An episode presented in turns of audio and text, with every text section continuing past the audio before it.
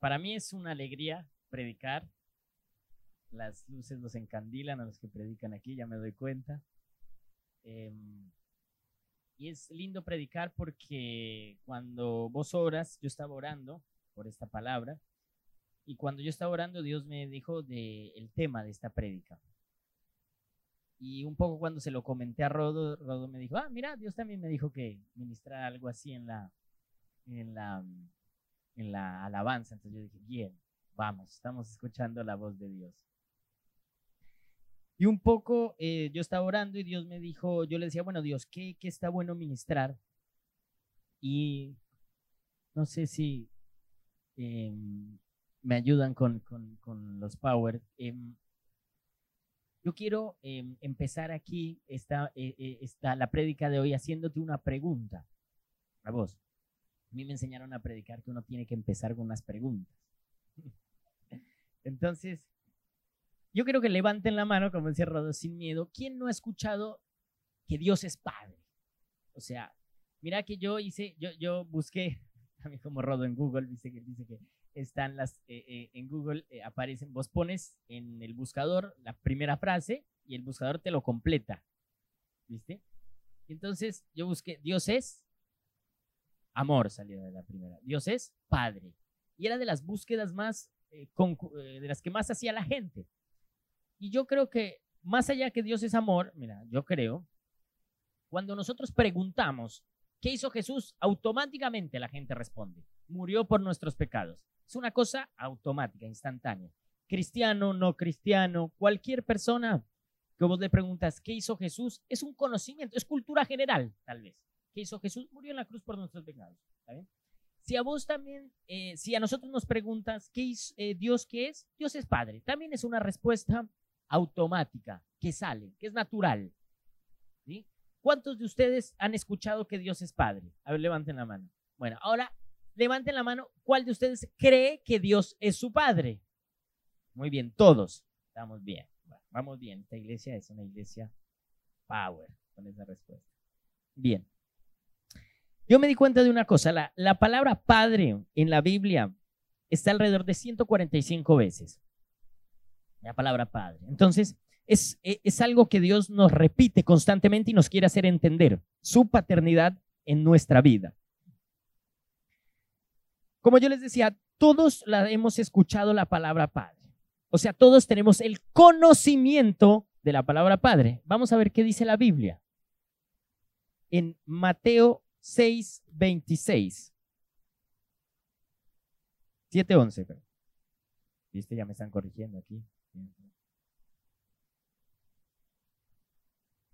Entonces, pues si ustedes, aun siendo malos, saben dar cosas buenas a sus hijos, ¿cuánto más su Padre que está en el cielo dará cosas buenas a los que le pidan? Como ese hay muchos versículos. Simplemente puse un ejemplo para ver un versículo puntual de lo que dice la Biblia de la paternidad de Dios. O sea, Dios nos habla como un padre, como un padre real que quiere ejercer nuestra paternidad. La Biblia también habla algo que me llamó mucho la atención que dice, aun si tu madre que te da el pecho te olvida, yo nunca te olvidaré. O sea, la paternidad de Dios es algo claro que está en la Biblia. Como yo les decía, como yo empecé la prédica, es algo que escuchamos todos los días acerca de la paternidad de Dios. Por eso también busqué cuántas veces estaba en la Biblia, porque Dios repite constantemente acerca de su paternidad. O sea, es un mensaje que Él nos quiere dejar en claro.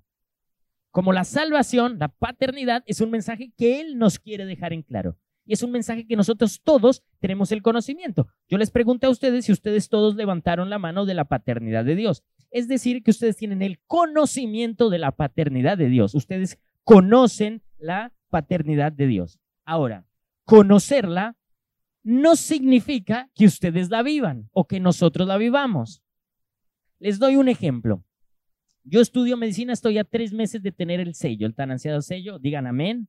Amén. Sello significa dinero, dinero significa matrimonio, todo eso. Bueno. Está bien. Ese sello significa, lo único que te da el sello es que vos pasaste seis, siete años en la facultad y que los conocimientos que las personas te dieron en la facultad, vos los tienes en tu vida. O sea, vos conoces la medicina. ¿sí? Entonces, por ejemplo, yo tengo conocimientos de cirugía. Ahora yo nunca voy a operar, pero conozco, pero yo nunca lo voy a hacer. Un ejemplo más claro. Ayer yo estaba donde Tati, yo trabajo ahí, y me llegó una señora que dijo, uy, yo estoy, tengo hipertensión. Chicos, yo hago la revisación médica para que vayan a la pileta. Es lo más simple que hay, verle si tiene hongos. O sea, la hipertensión es más o menos equivalente a una guardia, es que les lleguen un infarto. ¿Sí? O sea, llega una señora con hipertensión y le, y le tomo la atención, tenía, no sé, 180, 110. Estaba volando. Yo dije, y vida, ¿qué ahora? Bueno, entonces le dije, sí, yo quisiera ser cardiólogo, o sea, yo, tema que lo domino, hipertensión, me gusta, tema que yo tengo conocimiento, todo el conocimiento yo lo tengo aquí. Yo sé, yo sabía qué fármaco había que darle, yo la clasifiqué, todo, todo en mi cabeza. Yo todo ese conocimiento lo tenía en mi cabeza. ¿Sí? Ahora, yo le pregunto a la señora, ¿y vos no quieres ir a una guardia? No, no quiero ir a una guardia, no sé qué, vos no me puedes medicar. Y ahí había una pastilla, ¿sí? Que yo le podía dar y yo sabía que le iba a hacer bien. ¿Está bien? Y estaba bien, era una pastilla, yo sabía la dosificación, yo sabía que ella se la podía tomar, pero yo nunca había experimentado con esa pastilla. Es decir, yo tenía el conocimiento, sabía que le iba a hacer bien, pero mi mente se empezó a preguntar, ¿y si le doy la pastilla y le baja mucho la presión y, se descompensa aquí? ¿no? Imagínate lo que me puede pasar. Entonces, yo tenía el conocimiento, yo sabía que estaba bien, yo sabía que esa pastilla le había dado, yo sabía que ella necesitaba esa pastilla, pero yo no había experimentado nunca. Yo no había tenido una vivencia con esa pastilla. Entonces yo tenía miedo de dársela, porque ¿qué le puede pasar? Entonces yo llamé a Ana y le digo, Ana, mira, tengo este paciente, ¿qué hago? Y Ana dice, dale la pastilla, no le pasa nada. Y bueno, si vos dices. Pero ¿qué pasa? Hay una diferencia entre vos conocer, entre vos saber que está bien y entre vos experimentar. O sea, la diferencia entre conocer la paternidad de Dios y que la paternidad de Dios esté aquí en tu corazón se llama experiencia. Vos no puedes saber si la paternidad de Dios es real si vos no la experimentas. Hay una diferencia grande entre conocer y experimentar. Seguramente, si yo hubiera estado en 50 mil guardias y le hubiera dado, hubiera manejado esa pastilla, yo la llega con 180 y le digo, mira, tomate esta pastilla, no te pasa nada. Y de una le baja la presión. Pero yo nunca había experimentado. Entonces, uno va con cautela, porque uno no experimentó. Entonces, la diferencia entre conocer y tenerlo en el corazón, aquí el, camino entre conocer y tener en el corazón se llama experiencia. Ahora sí, yo les cambio la pregunta. ¿Cuántos de ustedes han tenido una experiencia con la paternidad de Dios? Wow, la iglesia está full. Muy bien, entonces, cuando vos tienes una experiencia con la paternidad de Dios, vos vas a poder conocer realmente. Ya no es una mentira, ya no es un conocimiento, cambia por una realidad. Cuando nosotros no tenemos experiencias con la paternidad de Dios, lo que hacemos automáticamente en nuestra vida es, como nosotros no tenemos la experiencia de esa paternidad, lo que hacemos es, a base de nuestras experiencias naturales, lo que nosotros vivimos, transferírselo a Dios. Por eso es que nuestras experiencias paternales aquí en la tierra se las transferimos a Dios. Vos conoces que Dios es Padre, Vos conoces que Él es bueno, vos conoces que Él te cuida, vos conoces que Él no te va a abandonar, vos conoces que, Él te da buenas cosas, pero vos nunca lo experimentaste. Entonces lo que vos haces es, lo que vos experimentaste aquí en la tierra, que es la paternidad natural de alguien, se la transfieres a Dios. Porque nunca has tenido una experiencia de paternidad real de Dios. Entonces, por ejemplo, yo no sé tu historia personal, yo no sé si vos eh, tuviste padres autoritarios, si vos tuviste padres que te maltrataban, si vos tuviste padres, yo no sé cómo fue tu padre, que incumplían las promesas, no, no, no tengo ni idea cómo fue tu paternidad. Pero la paternidad que tuviste, o si ni siquiera tuviste una paternidad, ¿sí? vos sentiste el abandono de tu padre, entonces nosotros lo que hacemos es automáticamente, como esa experiencia la que nosotros vivimos, la transferimos a la paternidad de Dios. Entonces, por ejemplo, les doy un ejemplo concreto. Alguien que nunca sintió la paternidad de Dios, que, se, alguien que nunca sintió una paternidad natural, que se sintió abandonado. Entonces, esa persona lo que hace es determinar su momento de la vida. Es decir, si ahora estoy bien, las cosas están bien, todo me anda de 10, entonces Dios es bueno, Dios está siendo mi padre. Si en algún momento yo tengo algún problema en la vida, yo eh, están saliendo mal las cosas, la verdad, mi vida económica no va bien, mi vida sentimental no va bien, entonces Dios me abandonó. Pero no es que Dios te abandonó, es que simplemente estamos reflejando que nosotros nunca tuvimos una paternidad natural a la paternidad de Dios. ¿Y eso por qué es? Porque no tuvimos una experiencia con la paternidad de Dios, sino solamente tuvimos una experiencia con alguien aquí, una experiencia de la paternidad natural. Entonces, por eso es muy importante que nosotros podamos decodificar nuestra paternidad natural. Es decir, ¿qué tipo de padre yo tuve? y ver si lo que yo estoy haciendo es transfiriendo la paternidad natural a la paternidad de Dios. Entonces, pensa vos, yo tuve un padre autoritario, yo vivo una religiosidad con Dios. Yo pienso que si me porto bien, Dios me ama. Si no me porto bien, Dios no me va a amar. Yo tuve un abandono. Entonces yo pienso, como yo les decía, que Dios me abandona. Entonces, es, sabio que nosotros empecemos a, saber qué tipo de paternidad yo tuve natural y si mi paternidad natural yo la estoy transfiriendo a la paternidad de Dios, que no tiene nada que ver.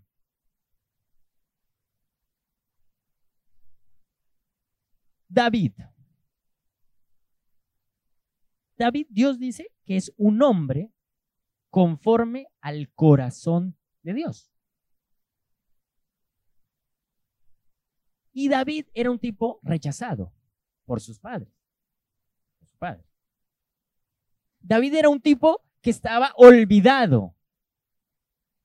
David era un tipo que para su padre y para su familia no tenía valor, tanto por su, físico inclusive.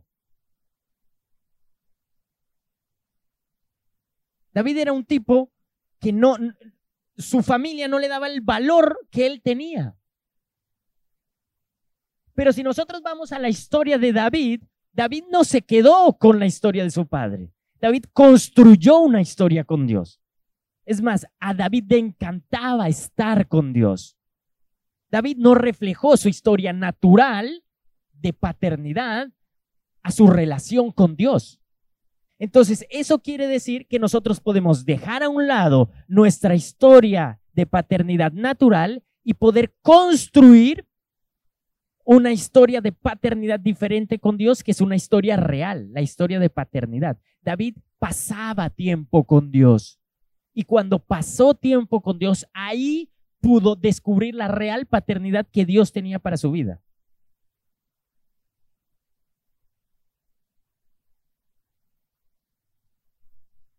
David decía que le encantaba permanecer en la presencia de Dios. Y una de las claves que yo veo es, nosotros tuvimos o tenemos historias personales, paternales en la tierra, porque nosotros pasamos tiempo con esas personas. Es decir, tu historia de paternidad aquí en la tierra está marcada por las experiencias que vos tuviste con esa persona. Y la experiencia que vos tuviste con esa persona fue a raíz de que vos pasaste tiempo con esa persona. O sea, vos pasas tiempo con la persona, creas una relación con la persona. Las relaciones se crean a base del tiempo que vos pasas con esa persona. Vos conoces a las personas a base del tiempo que vos pasas con esa persona. Entonces, las personas más cercanas a nosotros son nuestros padres y las experiencias que pasamos con nuestros padres porque pasamos mucho tiempo con ellos. Es claro que para nosotros poder construir una relación de verdad de paternidad y tener una experiencia de paternidad con Dios, necesitamos de tiempo con Dios.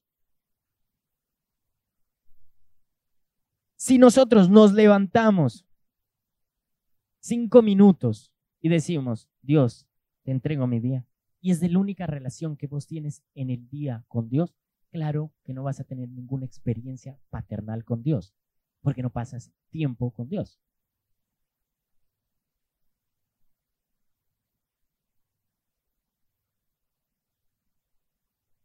Entonces, a medida que vos pasas tiempo con Dios, vos te vas a poder, vos vas a poder ver cómo tu relación empieza a aumentar con Dios. Además de David, ¿sí? Que, que, a mí me encanta eh, la historia de David. Nadie siempre me dice que yo predico de David. Eh, hay una historia en la Biblia, ¿sí? Que a mí me, también me, me, me, me, me pareció increíble, porque es la historia de un padre con un hijo. Es tal cual, es una relación de un padre con un hijo, caprichoso, malo, pero es de una relación de un, de un amor de padre.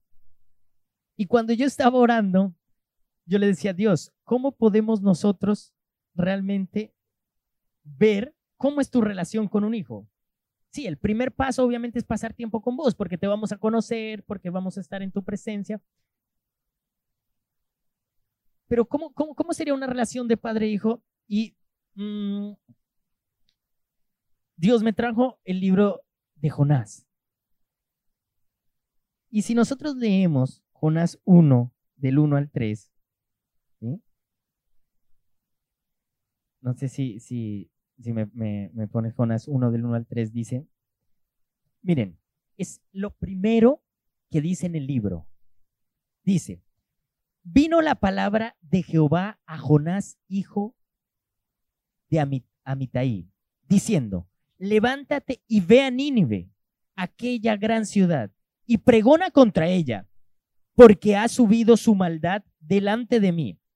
Jonás se levantó para huir de la presencia de Jehová a Tarsis, descendió a Jope, a, y allí y allí pagó una nave que partía para Tarsis.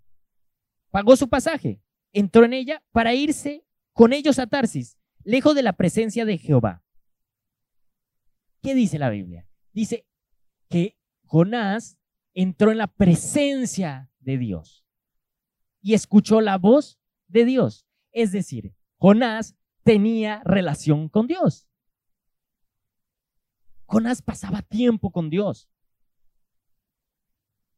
Y, mira, Jonás no dudó de la voz de Dios.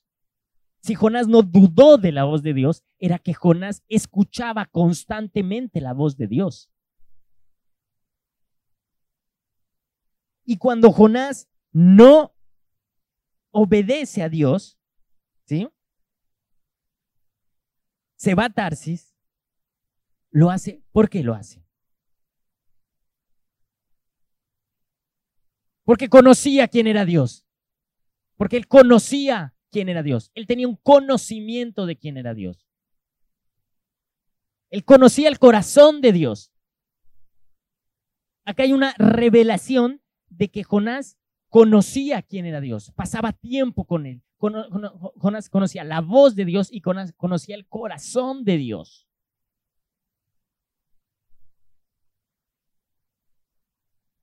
Él, no, no, iba y mira que Dios le dice, anda y avisales, y avisales que los voy a destruir.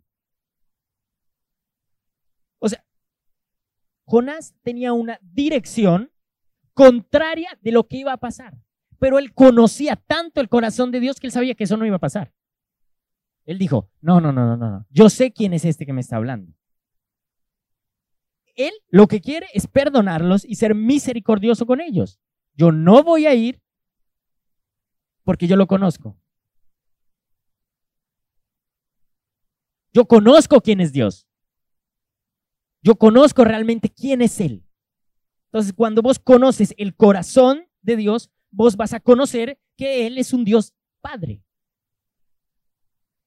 Cuando vos lees la Biblia y dices, sí, Dios nunca me olvidará, Dios, pero vos no sabes si es verdad o mentira. Porque está escrito, no sé si es verdad o mentira, porque yo no conozco el corazón de él. Jonás conocía el corazón de Dios. ¿Por qué? Porque tenía experiencias con Dios, porque pasaba tiempo en la presencia de Dios, porque conocía el amor de Dios. Es más, porque, claro, vos pasas tiempo con Dios y, hay muchas cosas que te puede ministrar Dios en tu vida, infinidad de cosas. Pero Jonás conocía el amor de Dios Padre que tenía por sus hijos que estaban pecando. Él sabía, él ama a este, este pueblo. Él no quiere que se pierdan. Yo sé que Él es un Dios Padre. Si se arrepienten, los va a perdonar. Yo no voy. Si Él no conociera el amor de Dios Padre, sino Él conociera la justicia de Dios, Dios también es un Dios justo, Él hubiera ido. De hecho, estos merecen merecen fuego.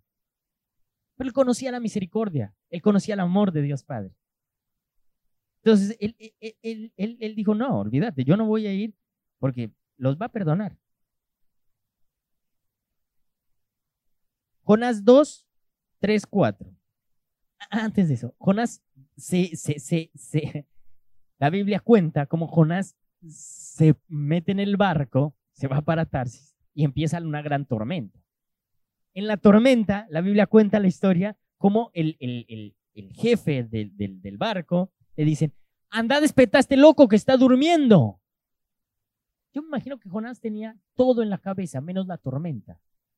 Conocía tanto a Dios que decía, esto es para mí. Pero él no se preocupaba en la tormenta, él se preocupaba porque él sabía que Dios lo estaba llamando a que vaya hacia Nínive. Y eso me causa gracia porque es la relación de un padre con un hijo. ¿Viste cuando tu padre te dice, hace esto? Dices, no, no, no. Hace esto. Y vos haces lo contrario, ¿y qué hace tu papá? Va y te busca. Va y te dice, vení, hace esto, por favor. ¿Qué te va a hacer bien a vos? Y vos, no, que yo no lo hago. Pero vuelve y te busca. No importa el capricho tuyo, pero tu padre va y te busca, vuelve y te busca. Y Jonás les dijo a los, a los marineros, le dijo, miren, para que ustedes solucionen el problema, tírenme. Y la Biblia cuenta que los marineros le decían, decían como que, loco, lo vamos a tirar al mar. La Biblia cuenta que los marineros siguieron intentando llevar el barco hasta puerto seguro para no tirarlo, porque lo tiramos y se muere. Y Jonás decía, no, no, no, la verdad es que no, lo que yo necesito es hacer lo que mi papá me está diciendo que haga. Hasta que en un punto llegue y dice, bueno, si usted está diciendo que lo tiren, tirémoslo. Y lo tira. Ahí lo agarra el gran pez que dice, y mira lo que dice Jonás. Jonás 2 del 3 al 4. En mi gran aflicción clamé al Señor y él me respondió, desde la tierra de los muertos te llamé y tú, Señor, me escuchaste. Jonás conocía quién era su papá. Él no tenía una, él, no pensaba que tenía, él no tenía una religión con Dios. Si me porto bien, mi papá me responde. Si me porto mal, mi papá no me responde.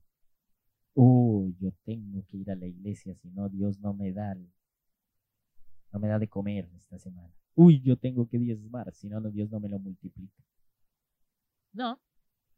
Él sabía que donde quiera que él esté y bajo las circunstancias que él esté, su papá le iba a responder. Él estaba desobedeciendo a Dios. Estaba a punto de morir. Y él le clamó a Dios. O sea, imagínate más o menos eso, que vos estás en una empresa, que vos le robas al gerente de la empresa y tras de robarlo lo insultas y no consigues trabajo. Vos a la último que vas a decir, no, este ya lo robé, lo insulté, ¿qué me va a dar otra vez trabajo a mí? Bueno, Jonás estaba así más o menos. Había rechazado a Dios, le había desobedecido a Dios. ¿Y a quién clama? A Dios, porque Jonás conocía el corazón de Dios. Jonás sabía quién era Dios. Y, Jonás le clama a Dios y Dios le dice, bueno, está bien, anda, anda a, donde yo te estoy diciendo y deciles, mira, están haciendo todo mal, si no se arrepienten, los destruyo. Bueno, ¿qué hace Jonás? Jonás dice, bueno, está bien, va, dice cuando uno va, dice, me toca ir aquí porque este me mandó y es mi papá y porque, y no, en la casa, ¿quién se lo aguanta? ¿Está bien? Y llegó allá a Nínive y les dice, miren, miren, ustedes, yo les voy a decir una cosa, este Dios de verdad, que es mi papá y que yo lo conozco, y ustedes no se arrepienten, los destruye. Olvídate que los destruye, los destruye, les, les manda todo, los mata. Está bien.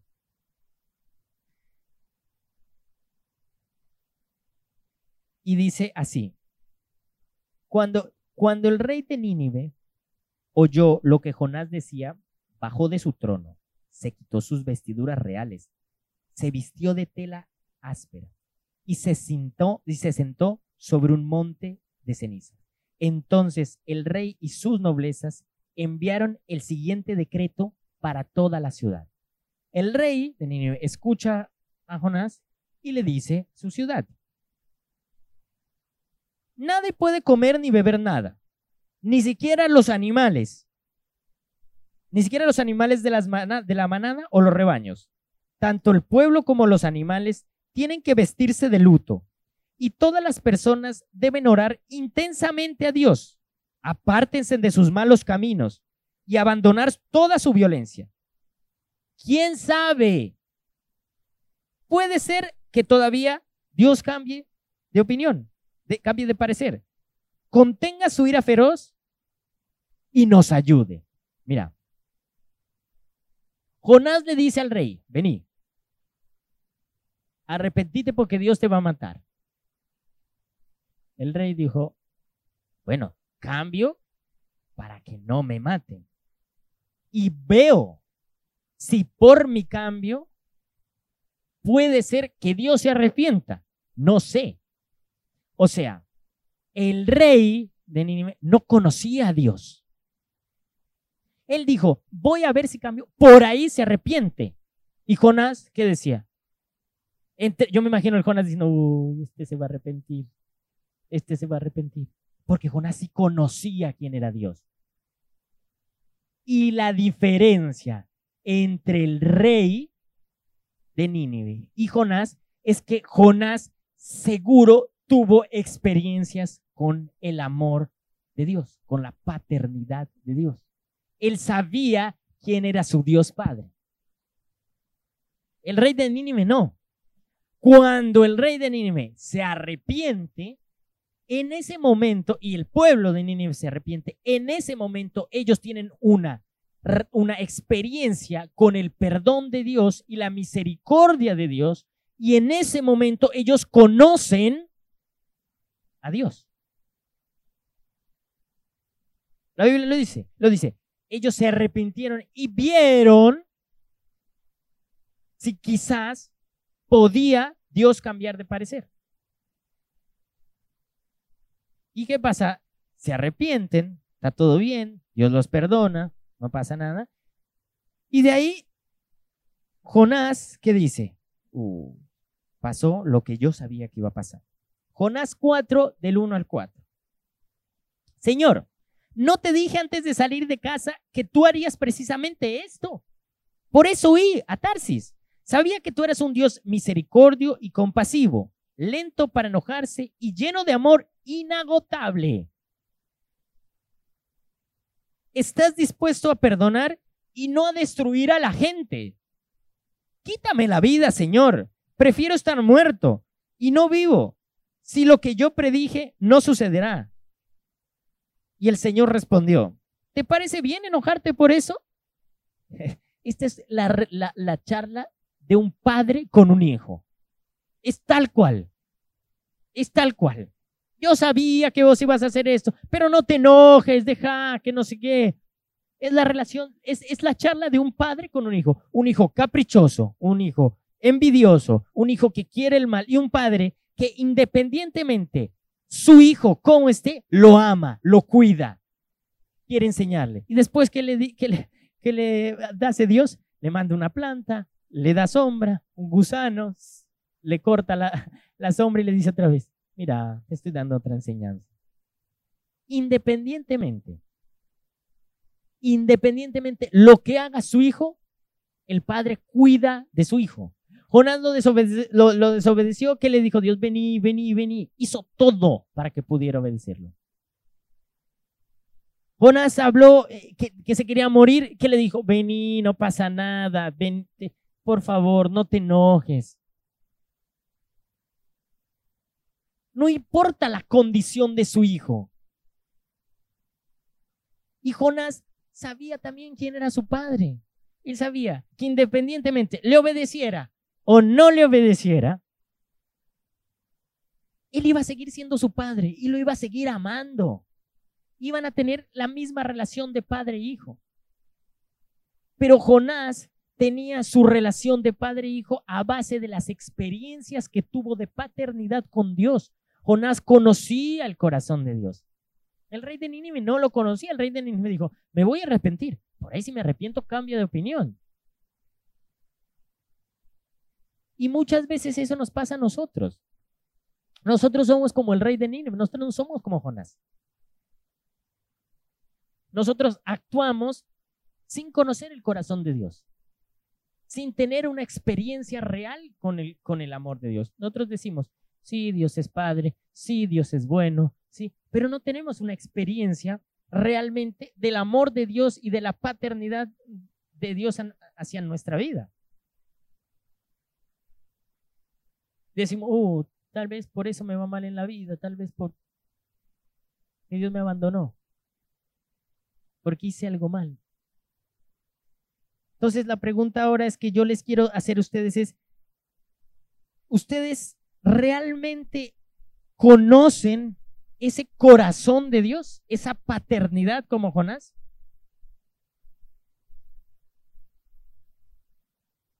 ¿O ustedes tal vez como David, les tocó nacer en una familia, como dicen, como cerrado, vos no conoces mi historia, o sea, vos no sabés el papá que yo tuve.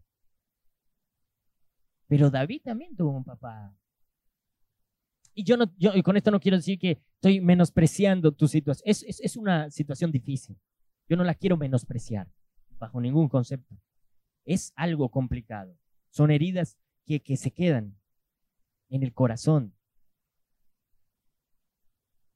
Pero David, pasando tiempo en la presencia de Dios, pudo sacar las heridas que le habían causado sus padres y poder ser ministrado bajo el amor paternal de Dios. Tuvo la experiencia de amor de Dios. Jonás siempre fue sincero con Dios. Es más, si nosotros vamos a la, Biblia, a, la parte final del libro de Jonás, Jonás le dice a Dios, yo te lo dije lo que vos ibas a decir. Yo te dije lo que vos ibas a hacer. Yo sabía lo que vos ibas a hacer.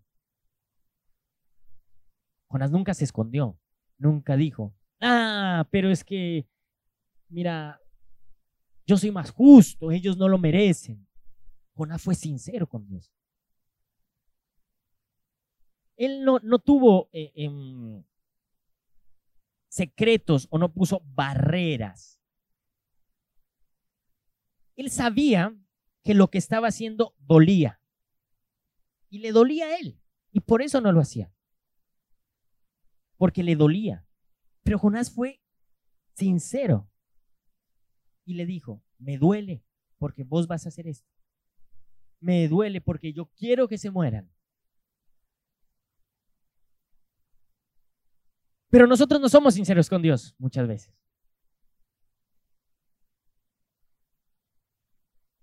Dios, yo quiero sentir tu paternidad, pero no me interesa decirte el dolor que tengo. Pero no me interesa ser sincero con vos. Pero no me interesa decirte, mira, lo que pasa es que, ¿sabes qué, Dios? Yo sabes por qué no te entrego mi vida. Vos sabes por qué yo no estoy en tu presencia. Porque a mí me da miedo. porque yo tuve un padre que me abandonó. Y yo prefiero hacer las cosas sin depender de nadie que vos me vuelvas a abandonar. Sino lo que nosotros hacemos es decir, bueno, sí, yo tengo el conocimiento que Dios es Padre, que Dios no abandona, pero prefiero hacer las cosas por mí mismo. Vaya a hacer que Dios me abandone. Es porque vos no conoces a Dios. Porque vos no le permites estar en tu vida. Porque vos no sos sincero. Porque vos no le dices, Dios, esto me duele. Yo no, yo no, yo no siento tu amor paternal. Y, y yo quiero que hoy ustedes puedan realmente... La historia de Jonás es muy linda. Los versículos son muy lindos. Pero eso todo queda en conocimiento. Es lo que yo les dije de la medicina. Hay cosas, por ejemplo, de cirugía que yo sé, yo tengo conocimiento, pero nunca en mi vida voy a aplicar. Se quedarán ahí. Lo mismo si las tengo o no las tengo. A mí no me gusta operar. Nunca voy a operar. Nunca. No, es algo que a mí me guste. No, no, es algo, es un conocimiento que voy a tener ahí y que a medida que va pasando el tiempo se va a ir olvidando, porque yo no lo voy a poner en práctica. Ahora, vos realmente el amor de padre, ¿lo sentiste ya? ¿O es simplemente un conocimiento, no sé, llevas 15, 20, tal vez tu primer culto, tal vez toda la vida te han dicho, sí, Dios es Padre, Dios cuida, pero nunca sentiste ese amor.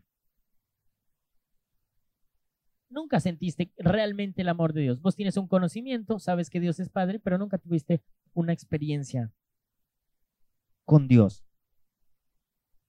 Yo les, eh, ustedes saben que hace poco eh, murió mi mamá.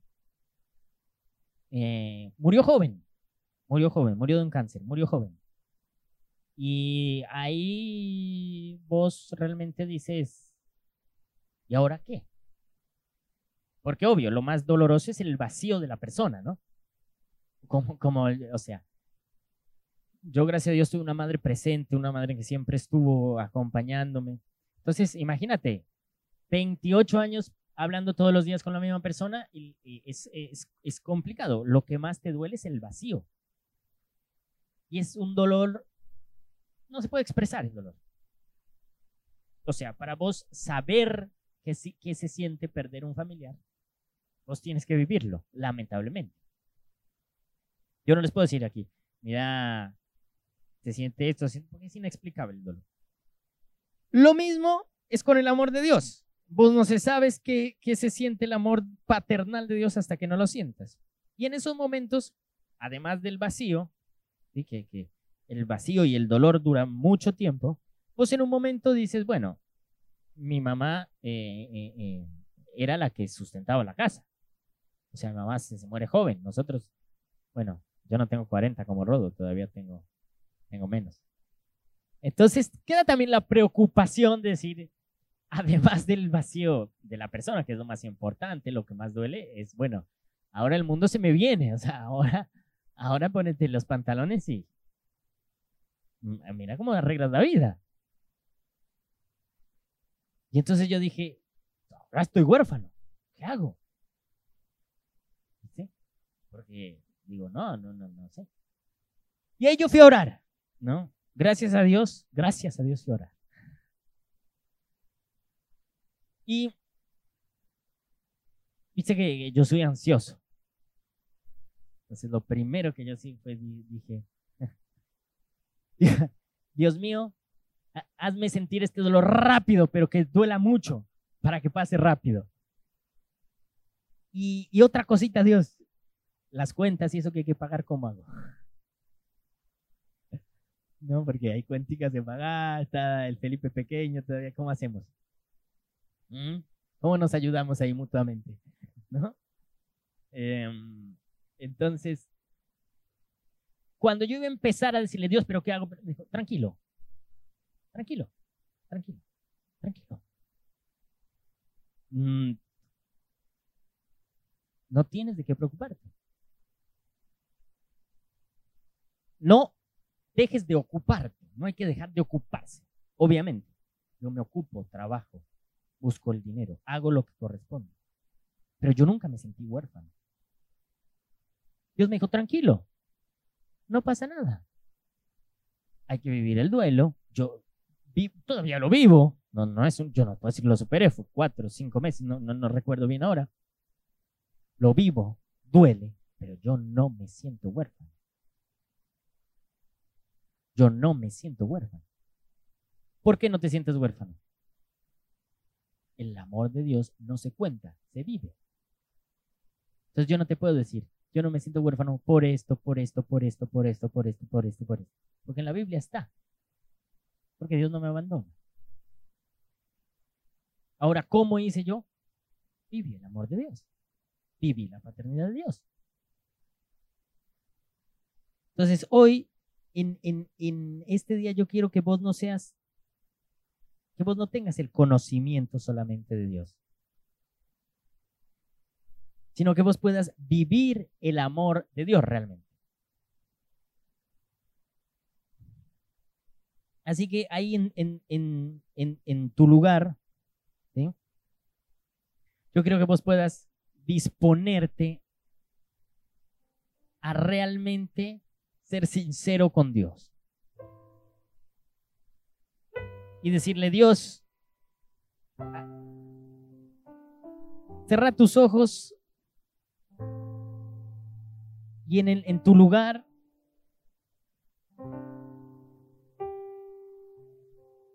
háblale al Dios Padre.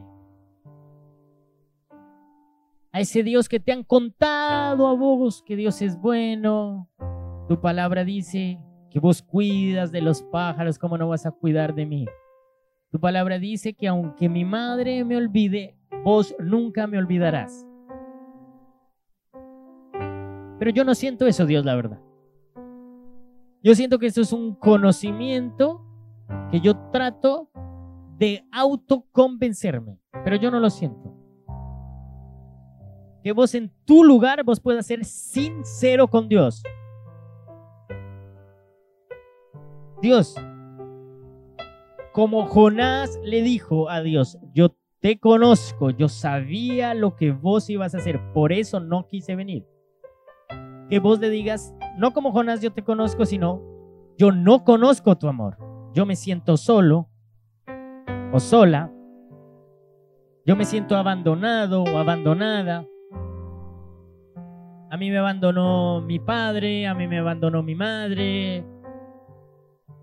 Tengo vacíos, Dios. Y eso realmente me duele. Me duele. Pero yo quiero ser sincero hoy con vos. Yo quiero poder tener la sinceridad de decirte, yo no siento el amor de Dios Padre. Yo no siento que vos sos mi papá. Yo siento que he caminado por la vida diciendo que tengo un amigo, no que tengo un padre. Diciendo que tengo un amigo que cada tanto me da buenos regalos. Que cada tanto me da un presente, que cada tanto me paga una cuenta, pero no tengo el Padre.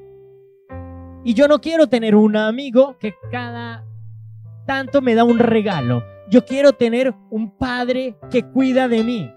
Yo quiero tener el Padre que está en la Biblia. Yo quiero tener ese Padre que dice, vos sos mi Hijo amado en quien yo me complazco. Que vos le puedas decir ahí en tu lugar, Dios, regálame esa paternidad.